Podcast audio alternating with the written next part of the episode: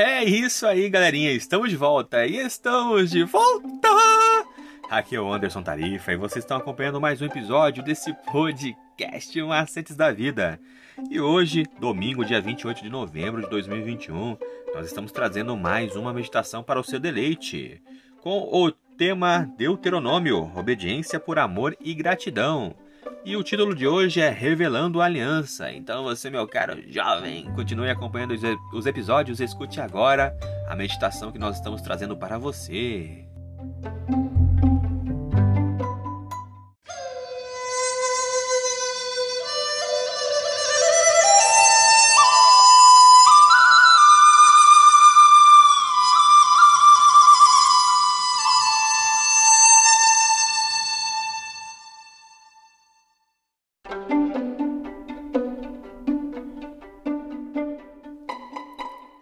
Porque, mais uma vez, a estrutura da aliança apresenta o objetivo de Deuteronômio 28 e das maldições da aliança.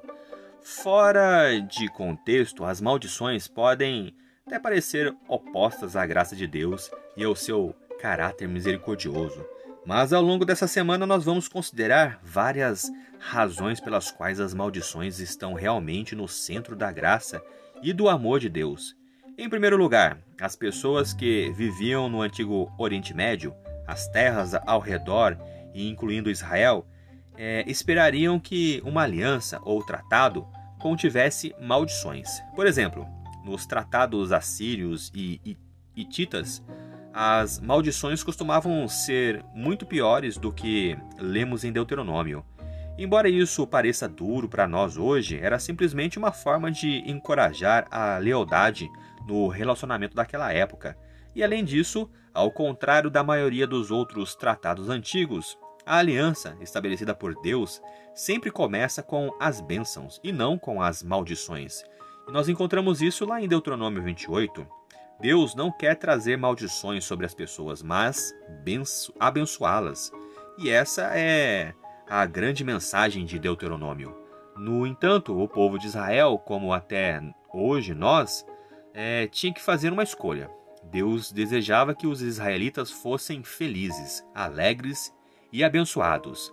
Mas o povo com frequência escolhia o caminho das maldições por causa da sua teimosia e rebelião.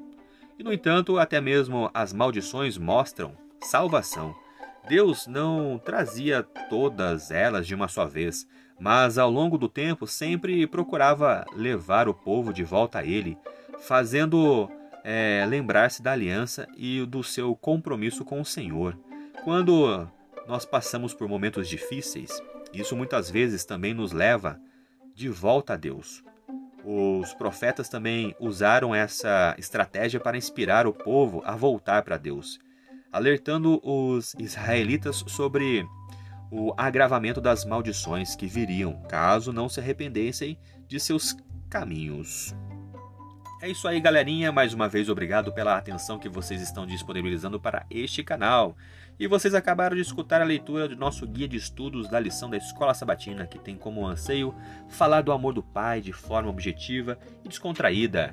E ele é a base para o canal Estudando Juntos, uma live do nosso amigo Andrews que tem como intuito apresentar a palavra de Deus de uma maneira mais diferente. E para você que se interessou e quer saber um pouquinho mais sobre esse projeto, ele vai ao ar toda sexta-feira às 20 horas no canal do YouTube Estudando Juntos, hashtag LES. Então toda a sexta-feira às 20 horas você pode acompanhar esse projeto pelo canal Estudando Juntos, hashtag LES. Mais uma vez, obrigado pela atenção. Eu sou o Anderson Tarifa e vocês estão aqui nesse podcast Macetes da Vida. Por hoje é só e valeu!